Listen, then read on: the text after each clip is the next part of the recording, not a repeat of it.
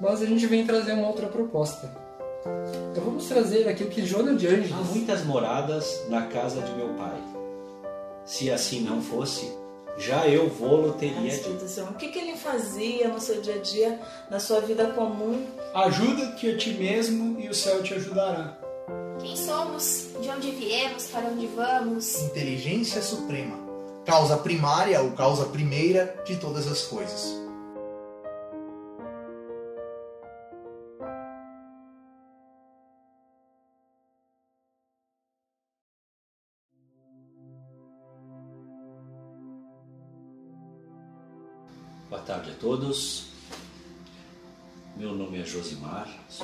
Expositor espírita. Nós, da Sociedade Espírita Seara de Luz, temos o maior prazer em tê-los conosco. Sociedade Espírita Seara de Luz há mais de 30 anos em São Marcos, trazendo conhecimento e consolo para a população, São Marcos e região. São Marcos fica localizado aqui na, na Serra Gaúcha, mais ou menos meia hora de Caxias do Sul, para quem não, para quem é de fora, né, quem não, não conhece, uma cidade muito legal, cidade pequena, mais ou menos 20 mil habitantes, um pouquinho mais de 20 mil habitantes, e também tem a, o prazer de contar com a doutrina espírita, os ensinos da doutrina espírita, os ensinos de Jesus aqui. É muito bom a gente poder estar levando esse, esse, essa mensagem de, de paz, de amor, de conhecimento para todos. Aqueles que ou são espíritas ou que são simpatizantes, enfim, que gostam de conhecimento, aprender coisas novas. Hoje, o assunto de hoje, quero mais uma vez parabenizar ao ACOM, que é a área da comunicação da Seara de Luz, pelo, pela imagem magnífica que foi colocada lá na chamada de hoje mãos com flores, né? Que flores eram aquelas? Eram margaridas, será? Mas eram muito bonitas, tá? Então falando sobre mediunidade hoje. É um assunto bastante controverso, bastante extenso. Eu não pretendo exaurir tudo que tem para falar sobre mediunidade, mesmo porque o tempo que nós temos aqui não é hábil para isso. Mas essa mediunidade, ela, eu quero salientar, em primeiro lugar, que eu não tenho o objetivo hoje de incitar e nem demonstrar como cada um pode fazer o desenvolvimento mediúnico. Não é esse o objetivo.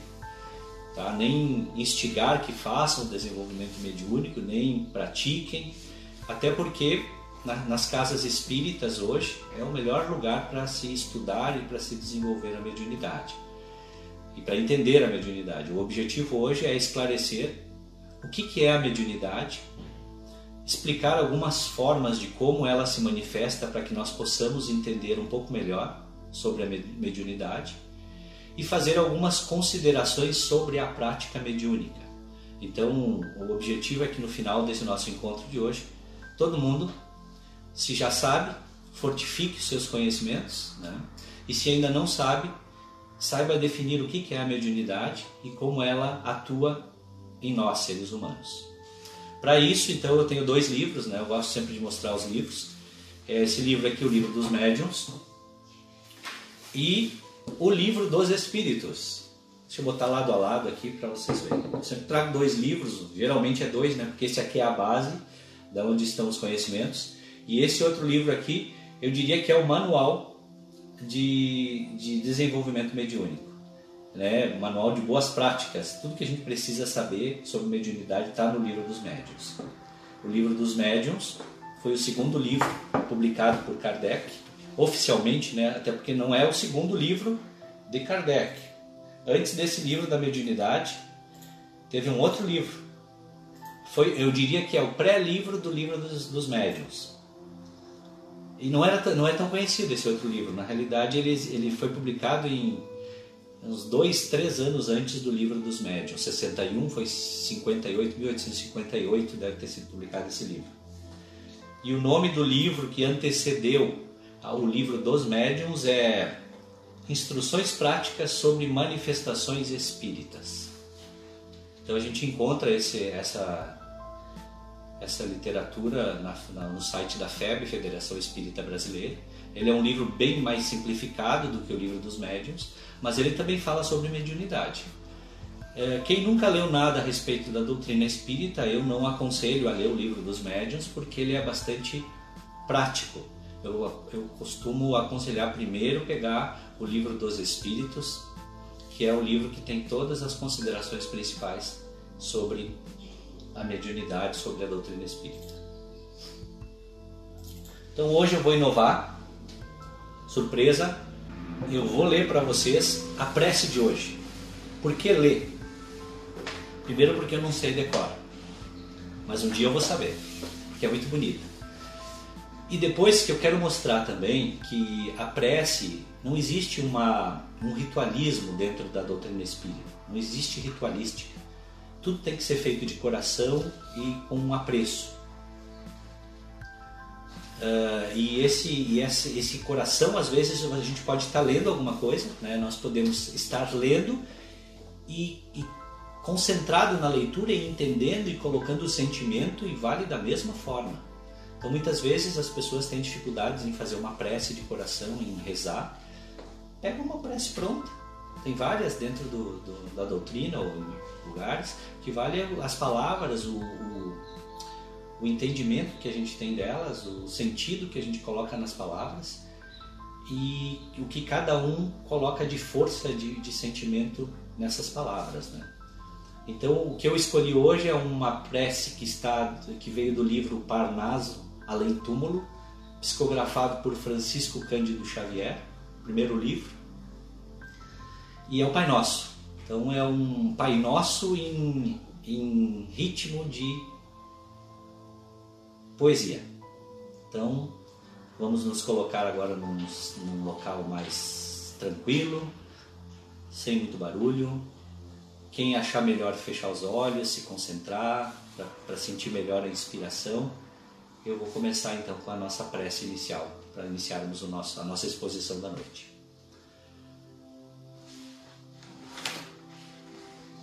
Pai nosso que estás no céu, na luz dos sóis infinitos, Pai de todos os aflitos deste mundo de escarcéus.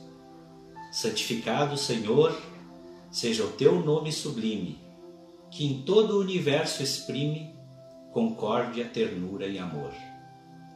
Venha a nosso coração o teu reino de bondade, de paz e de claridade na estrada da redenção. Cumpra-se o teu mandamento, que não vacila e nem erra, nos céus como em toda a terra, de luta e de sofrimento. Evita-nos todo mal, Dá-nos o pão no caminho, feito na luz, no carinho do pão espiritual. Perdoa-nos, meu Senhor, os débitos tenebrosos de passados escabrosos de iniquidade e de dor. Auxilia-nos também nos sentimentos cristãos, a amar nossos irmãos que vivem longe do bem com a proteção de Jesus, livrai-nos a nossa alma do erro sobre um mundo de desterro distante da vossa luz. Que a nossa ideal igreja seja altar da caridade, onde se faça a vontade do vosso amor, assim seja. Então é uma mensagem, uma oração muito bonita e vamos dar início então ao nosso ao nosso encontro de hoje que é a mediunidade. Mediunidade. Para falarmos de mediunidade, é preciso a gente lembrar que sempre existiu no mundo, desde tempos mais remotos, a ideia de Deus, a ideia de um plano diferente do nosso, a ideia de algo que nós não conseguimos ver. Então, se nós recorrermos a palestras, a exposições espíritas anteriores, uma mesmo que eu proferi sobre Deus, ela, eu diria que esta é quase uma continuação daquela, daquela, daquela exposição. Está ali no histórico do Facebook. O Instagram não mantém os históricos tão de tantos dias, mas o Facebook tem. Então vale a pena reouvir aquela, aquela exposição. E essa de hoje é quase que um complemento, né? Então, para a gente falar sobre mediunidade, é muito importante gente, nós salientarmos que, de início, nós estamos falando do plano espiritual e do plano físico. O médium, né, o intermediário, então intermediário de alguma coisa, plano espiritual, plano físico. A comunicação, ou seja, a intercomunicação entre esses dois planos de vida, foi sempre conhecida nos tempos mais remotos. Então, se nós recordarmos na antiguidade, as pessoas, os seres humanos menos avançados, né, com uma inteligência não tão resplandecente que nem a nossa atualmente, eles consideravam a, o plano espiritual, ou consideravam Deus, tudo aquilo que eles não conheciam ou que era sobrenatural. Então a ideia de sobrenatural em tempos, tempos remotos é muito diferente da ideia do sobrenatural hoje. Vou citar um exemplo. Na época antiga, o Sol era um deus, a Lua era um deus, é uma deusa, os planetas eram deuses. Conforme o homem foi se depurando e foi a ciência foi mostrando que tudo isso não era Deus, e sim existia uma explicação lógica para os astros, para as estrelas, para os planetas, para o universo, esse conceito de Deus foi se tornando mais distante à nossa inteligência, ou seja, o Deus era o Sol, mas não é mais o Sol. Então Deus é algo além do Sol, é quem criou o Sol. E assim vai ser por muitos e muitos anos ainda, muitos séculos, posso dizer, que a ciência vai nos mostrando coisas diferentes e a gente vai aperfeiçoando a nossa, a nossa ideia do sobrenatural, né? do que é o sobrenatural. Antigamente e hoje não é diferente. Tudo que escapa ao nosso entendimento é sobrenatural. Não só a questão do, dos astros, dos planetas, coisas que a ciência vai nos explicando, mas as pessoas que têm algumas habilidades diferentes e que a gente não consegue entender ou explicar o que, que é, nós consideramos sobrenatural.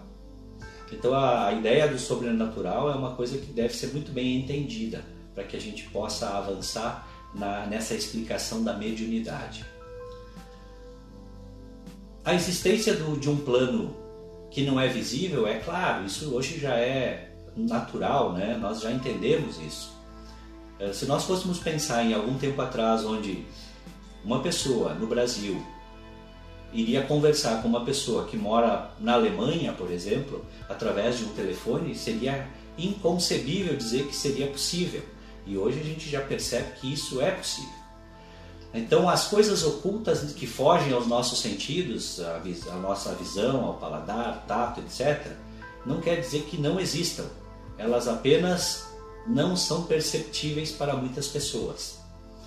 Então, o plano espiritual, ele existe os espíritos existem e muitas pessoas têm a percepção desse plano espiritual, conseguem capturar, captar informações, visões, ruídos e que talvez para muitos seja uma, uma mera ilusão, né?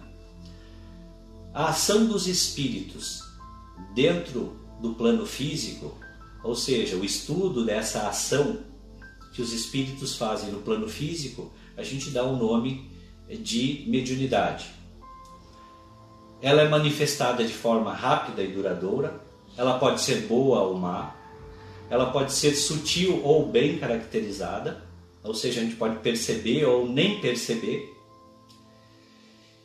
E ela muitas vezes se traduz em efeitos de grande intensidade que são o caso dos efeitos físicos, né? movimentação de corpos e barulhos, ruídos, etc. Aliás, a própria doutrina espírita, lá nos seus primórdios, no início de tudo, uh, começou com o estudo desses movimentos, dessas batidas, desses ruídos. Né?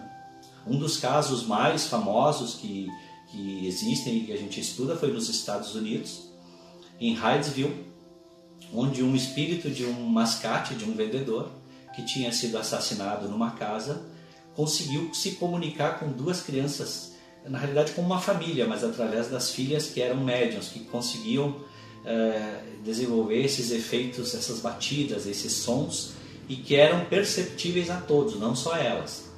Então o espírito estava tentando se comunicar e eles, e realmente quem tiver mais interesse, hoje eu não vou abordar esse assunto com mais profundidade porque levaria um tempo e não, e não é o, o objetivo principal mas o, a, essa comunicação do plano espiritual com o mundo físico, Hydesville é um dos, é, vamos dizer assim, que é um clássico do espiritismo. Quem não conhece, vale a pena fazer uma pesquisa a respeito.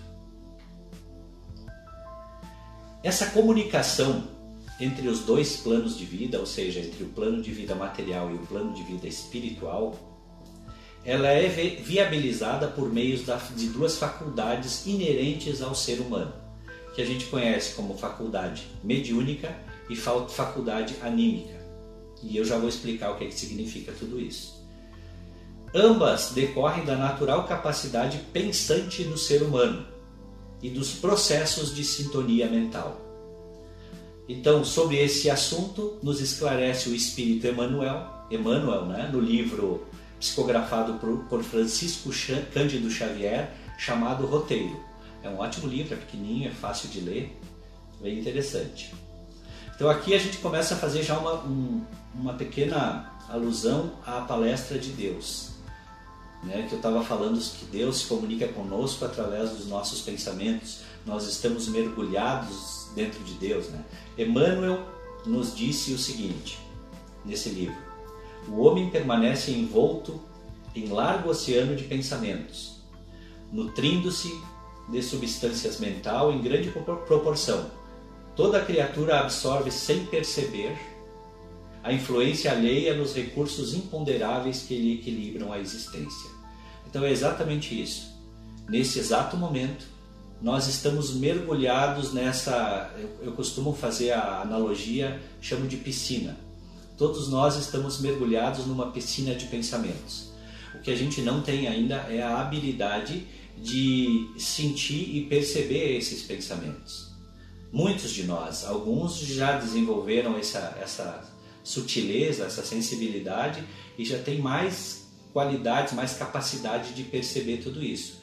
Mas uma coisa é certa: percebendo ou não, todos nós estamos na lama ou na água juntos. Estamos mergulhados nesses pensamentos. Se nós tivéssemos capacidade de perceber isso, e nós tivéssemos também a capacidade de, de concentração necessária para sentir essas sutilezas, eu conseguiria sentir os pensamentos da Kelly, da Jéssica, do Davos, quem sabe, né, como que Davos.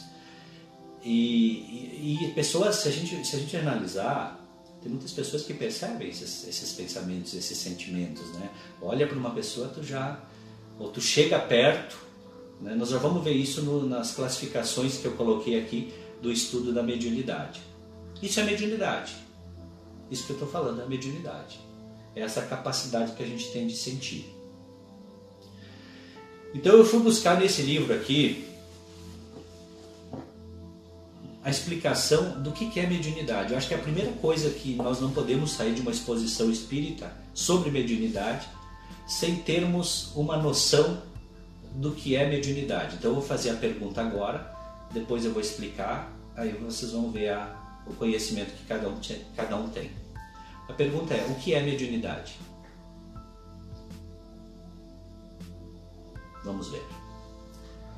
É uma faculdade inerente ao homem e não constitui um privilégio exclusivo.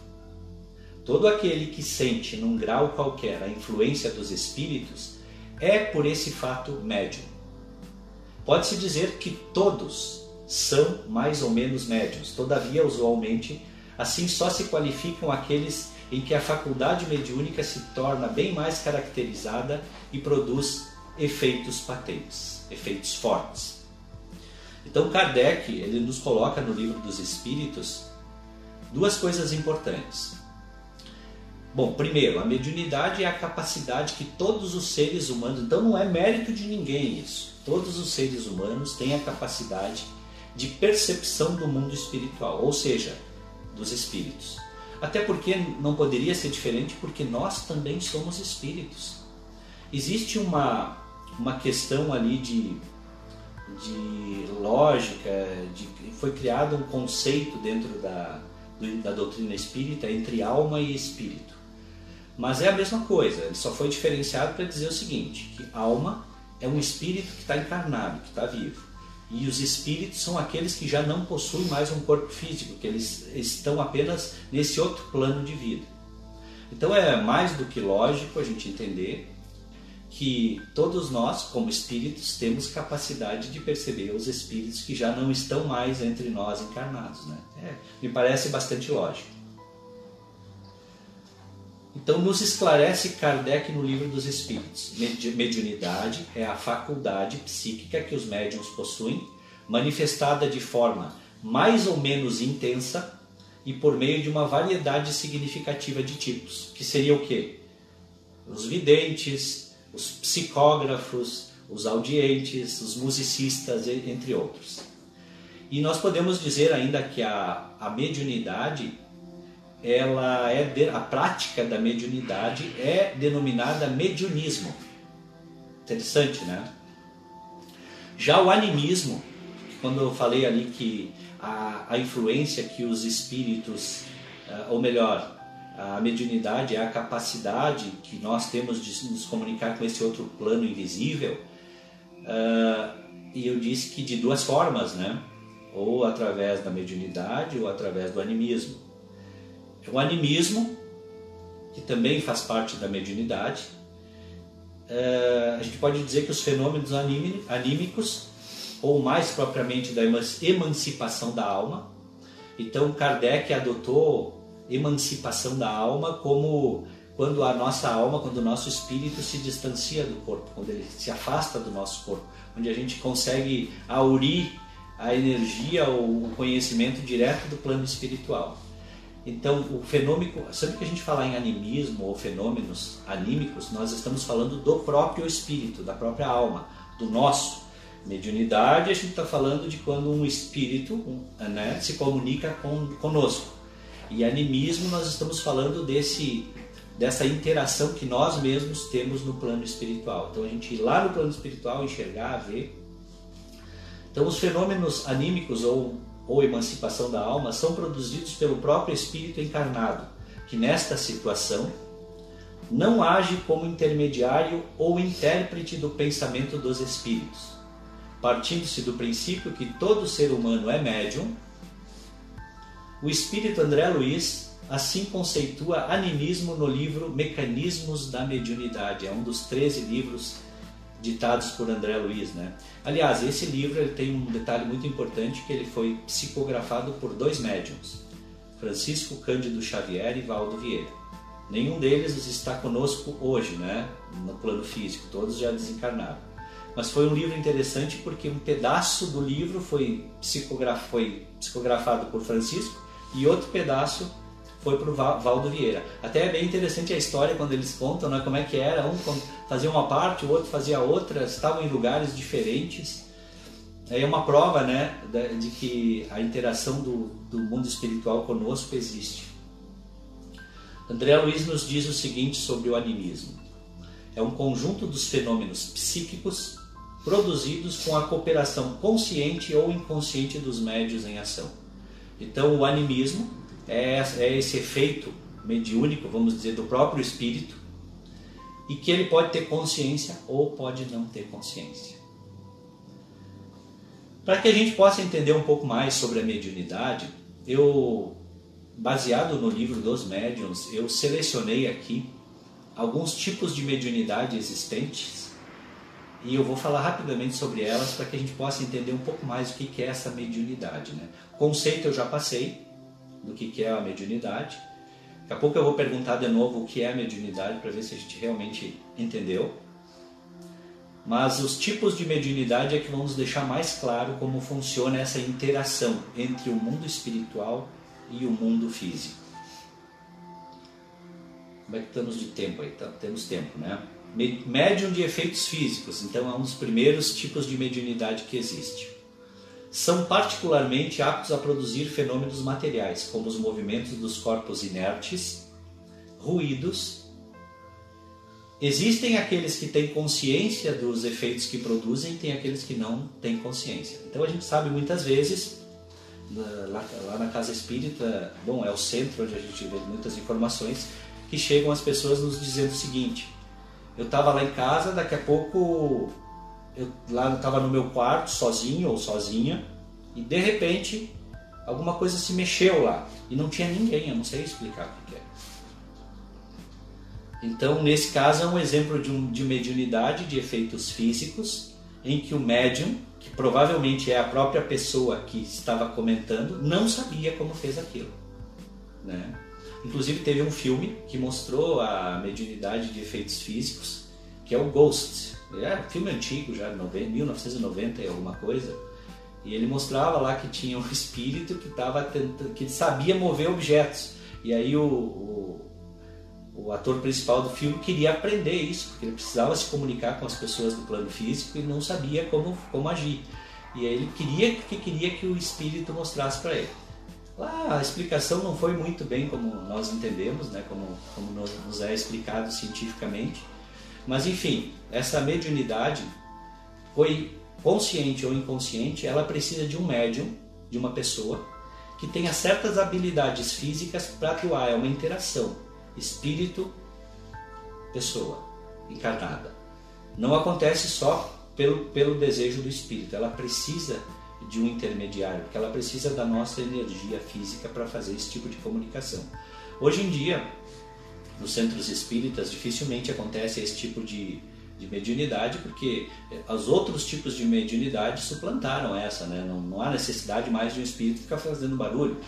Lá no início da doutrina, da, da, da doutrina espírita, da codificação, lá do, quando teve na França, na Europa, aquela, aquele enxame de. as pessoas se reuniam ao redor da mesa para fazer perguntas para espíritos e que a mesa se balançava, batia era muito atrasado, né? Para a época era bom, mas muito atrasado para os dias de hoje, né? Onde a comunicação é tão ágil, porque a mesa tinha que levantar, fazia uma pergunta, se desse uma batida, era assim, se desse duas batidas era não, ou inverso.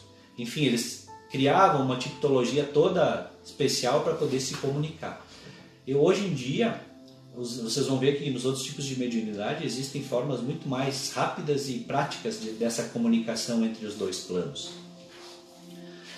Um outro tipo de mediunidade, talvez um dos mais, mais difundidos aí, é, é a mediunidade, ou seja, os médios sensitivos ou impressionáveis são as pessoas. Aí vocês, cada um garante que agora está pensando, né? Será que eu me encaixo nesse? Será que eu sou esse médium? Será que eu não sou? Pessoal, todos nós somos médiums. Todos nós temos a capacidade. Senão não conseguiríamos nem conversar com Deus, fazer orações, né? Todos nós somos.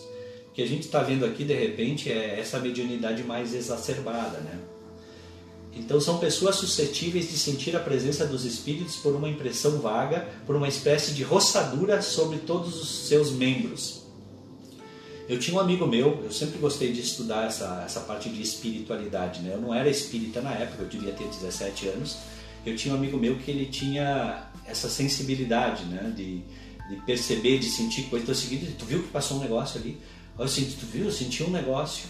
Então, essas pessoas, né, que muitas vezes são consideradas como insanas, e é só falta de conhecimento, elas têm essas habilidades, não sabem o que fazer, e agora é o momento de eu orientar, né? O Centro Espírita é o melhor lugar para a gente poder estudar sobre isso, aprender sobre essas coisas. Não, não tem medo nenhum, né? Tem pessoas que têm medos de espíritos. O espírito é o espírito, está em outro plano, né? Nós temos que ter medo dos encarnados. Esses são mais letais para nós do que os espíritos. Então não é uma questão de medo, de, de assombrar, não tem nada disso. Tá? Os espíritos estão por toda parte, assim como os pensamentos. E esse meu amigo ele tinha essa percepção. Então na época eu não sabia de tudo isso, mas a gente ficava ali, né? Gostava de saber, e aí sentia o quê, o quê. Então são os médiums sensitivos. Tem os médiums audientes, são aqueles que ouvem. E aqui vem uma coisa muito importante para dizer para vocês, que é o seguinte. Uh, médio audiente, ele ouve coisas que os outros não ouvem. É, vamos dizer assim, é o ouvido espiritual, não é o ouvido físico. Às vezes acontece uma mediunidade de efeito físico que todo mundo ouve, isso não é nada especial, é outro tipo. O que eu estou falando dos médios audientes é aquele que ouve em voz de espírito, escuta, tu ouviu isso? Não, não ouvi nada. Oh, parece que alguém soprou no meu ouvido. E na realidade é uma percepção, porque quando o espírito se aproxima do nosso espírito ou do nosso perispírito, que é o nosso corpo espiritual, ele transmite sensações, sentimentos, pensamentos. E essa, e essa aproximação é que muitas vezes, nas pessoas que têm mais sensibilidade, faz com que eles ouçam, vejam e, e sintam certas coisas. Né? Nós temos os médiums falantes, que eles diferem dos ouvintes. Na maioria das vezes, os médios falantes não escutam. O espírito que se aproxima, ele se aproxima do, do perispírito do médium, ele transmite as informações, ele comanda praticamente o, espírito, o, o aparelho fonador. E o médium muitas vezes fala coisas que nem percebe, nem passa pela inteligência, pelo cérebro.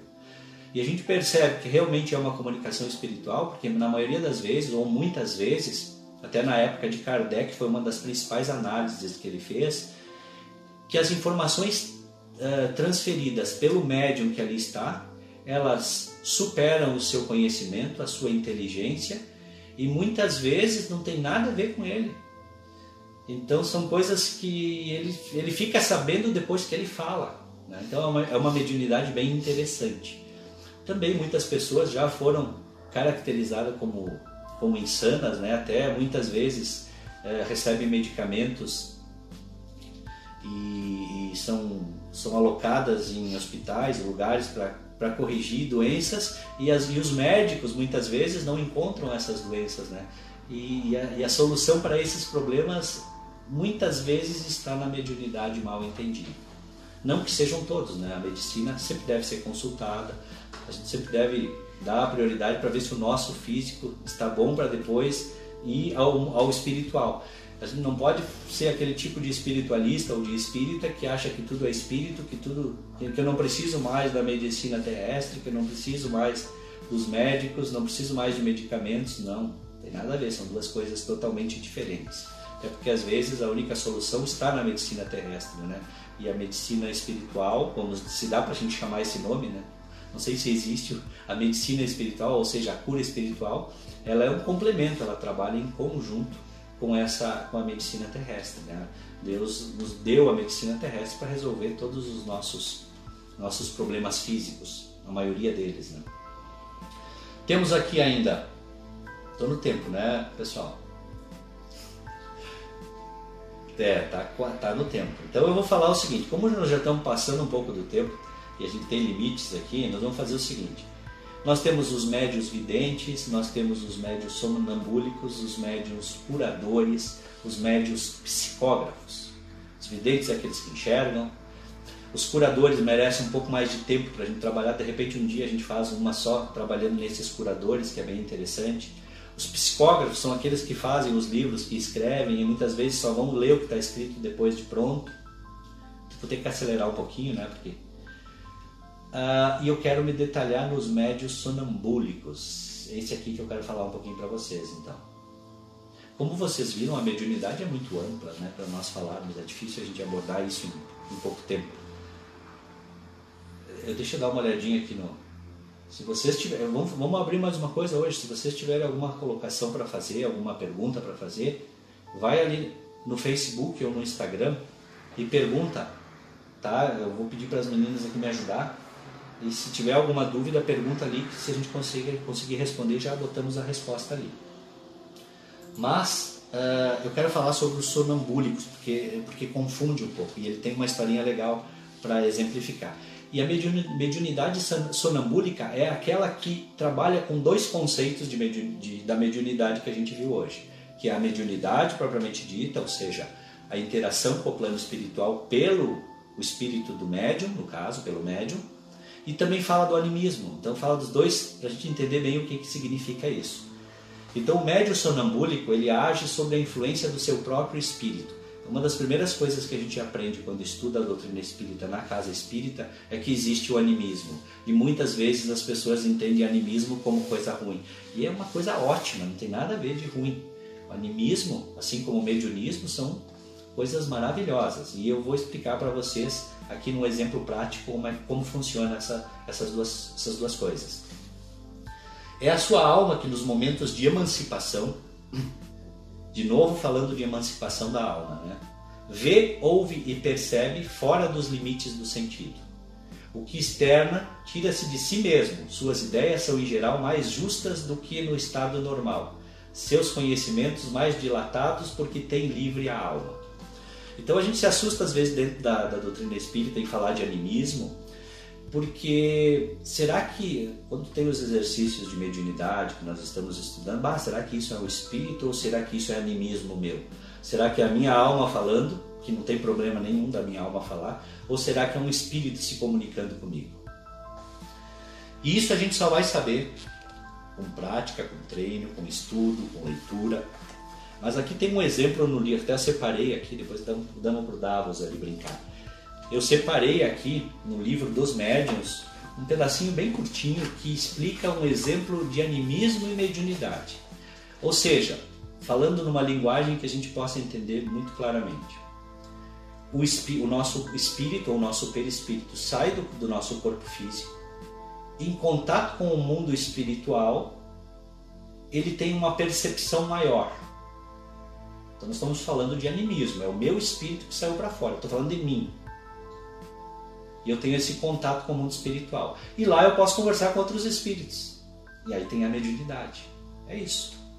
Então tem, um, tem uma historinha bem curtinha aqui que diz o seguinte, ó, no, no página 181 do livro dos médiuns. Um de nossos amigos tinha um como sonâmbulo, e aqui nós estamos falando de sonambulismo, não daquela pessoa que dorme e sai caminhando, não é isso, não tem nada a ver, nada a ver com isso. Sonambulismo, dentro da doutrina espírita, é emancipação da alma, é quando a alma sai do corpo. Diz o seguinte: um dos nossos amigos tinha como sonâmbulo um rapaz de 14 a 15 anos, de inteligência muito vulgar Quer dizer, inteligência simples, né? normal, como qualquer um, sem, sem nada excepcional. E uma instrução extremamente escassa, quer dizer, 15 anos, devia estar, tá, não tem uma, uma educação ainda muito formada, né? Entretanto, no estado de sonambulismo, quando ele saía do corpo, deu provas de lucidez extraordinária e de grande perspicácia. Cada um de nós pode fazer isso, ao sair do corpo, a nossa percepção amplia. Nós não vamos ser anjo ou demônio, tá? Nós vamos é ter uma capacidade, segundo o nosso adiantamento, de percepção bem maior do que a gente tem quando estamos aqui, ó, falando encarnados, acordados em vigília. Ele, a excelência dele, sobretudo, era no tratamento das enfermidades e operou um grande número de curas consideradas impossíveis. Certo dia, dando uma consulta a uma doente, descreveu a enfermidade com absoluta exatidão. Disseram então ele estava fora do corpo, mas as pessoas que estavam encarnadas estavam se conversando com o corpo dele, ou seja, o espírito dele comandava o corpo dele de fora. Olha que interessante. E as pessoas que estavam lá diz não basta, tu acertou a doença, mas nós que eu quero agora eu quero que tu me indique qual é o remédio para essa doença. Daí ele respondeu o seguinte: eu não posso o meu, meu anjo doutor não está aqui. Quem é esse anjo doutor de que falas? O que dita os remédios. Não és tu então que dita os remédios? Não, eu só sei dizer qual é a doença, o remédio quem dita é ele. Então aqui mostra um exemplo prático de mediunidade e animismo que a gente possa entender. Quando eles perguntavam qual era a doença, o próprio espírito respondia, porque ele já tinha essa habilidade. Quando ele saía fora do corpo, ele tinha uma percepção que ele conseguia dizer qual era a doença. Mas ele não tinha o conhecimento suficiente, e aí ele precisava de um espírito amigo, um, um provavelmente um médico do, do, plano espiritual, que dissesse: Ó, para esse tipo de medicamento, que nem faz aqui no, no plano físico. Né? Estudou, tem conhecimento, sabe o que dizer. Para esse tipo de doença, dá esse tipo de medicamento. Interessante, né? E as considerações finais que eu escolhi para o nosso assunto de hoje, então gostaria de falar mais sobre mediunidade, sobre médios, sobre tipos de médiums, né? Mas eu quero falar da influência moral, moral do médium, que eu acho que isso é muito importante, não posso deixar uma exposição de mediunidade sem falar da moral. Primeiro fato, para ser médium não precisa ser bom. Por que, que Deus deixaria quem não é bom ser médium, já que é uma habilidade, vamos dizer assim, não tão comum?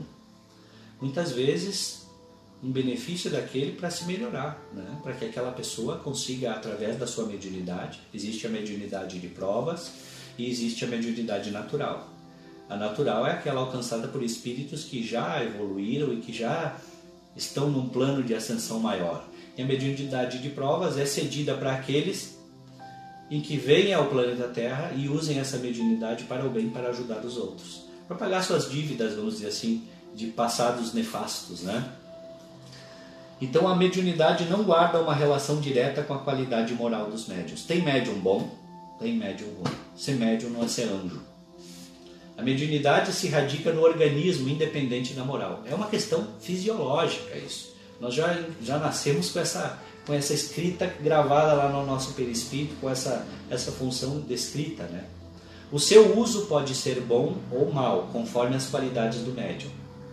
Se há pessoas indignas que são médiums, é que mais precisam desse artifício, desse, dessa habilidade para se melhorarem. Cabe-lhes aproveitar a mediunidade e usar para o bem. Se o médium fizer mau uso, ele será punido duplamente, pois teve um meio a mais de se esclarecer e não aproveitou. Aquele que vê claro e tropeça e cai, é mais culpado do que o cego que não vê e tropeça e cai. Essa é a nossa mensagem da noite. Se você gostou, compartilha isso para um amigo. Vai ali no, no curtir e dá uma curtida, diz para nós assim, ó, gostamos, a gente adora ver esse curtir, tá? Adora ver lá o curtizinho, quero, achei legal. Compartilha para os amigos. E se você ficou com alguma dúvida, alguma pergunta, no decorrer dos nossos encontros aqui nós vamos colocando ali as explicações, né? A gente pode ser seguido pelo Facebook através do endereço SE SE Ara de Luz C Seara de Luz e no Instagram também através do C Seara de Luz. Eu quero desejar a todos uma boa noite, um bom final de semana, uma semana maravilhosa e que Deus esteja no coração de cada um. Um agradecimento especial a toda a equipe que está aqui conosco, nos ajudando a que esse momento seja um momento de luz e de divulgação da doutrina espírita para todos os lares. Boa noite.